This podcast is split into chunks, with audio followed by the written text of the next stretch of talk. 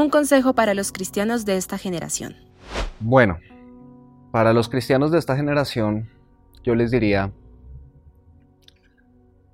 no permitas que este mundo te defina. No permitas que este mundo te imponga una identidad o te etiquete. Porque este mundo lo que busca es definirte según sus intereses. Este mundo lo que busca es etiquetarte para limitar tu vida. Y por eso es que hoy en día tenemos generaciones confundidas, que ya no saben si son hombres o mujeres. Hoy en día cada vez hay más personas que se identifican con una enfermedad mental. Es cada vez más común hablar de que yo sufro tal trastorno, yo sufro tal déficit o tengo tal enfermedad. Y el problema es que si nos etiquetamos y aceptamos sobre nosotros algo que defina nuestra identidad y la conservamos, difícilmente vamos a dejar que Dios haga una obra de transformación.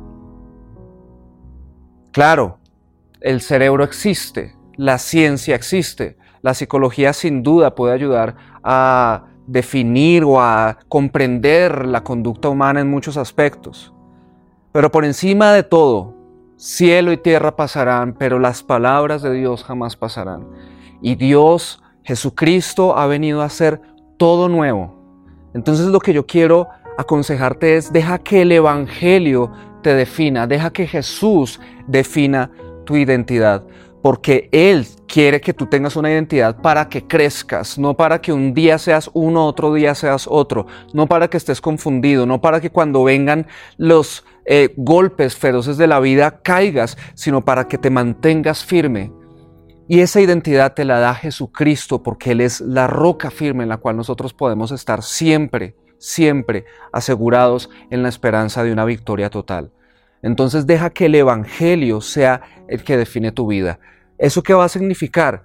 Cierra tus oídos a todo lo que nos bombardea a diario y llénate más de la palabra de Dios. Ora más. Ábrele tu corazón a Dios, busca consejos siempre, ten amistades con personas espiritualmente más maduras que tú y no estés solo. Siempre rodeados, siempre juntos, sé parte de la iglesia. No seas un cristiano solitario, sé parte de la iglesia, porque ahí es donde nuestra identidad se va moldeando más y más a la imagen de Jesucristo.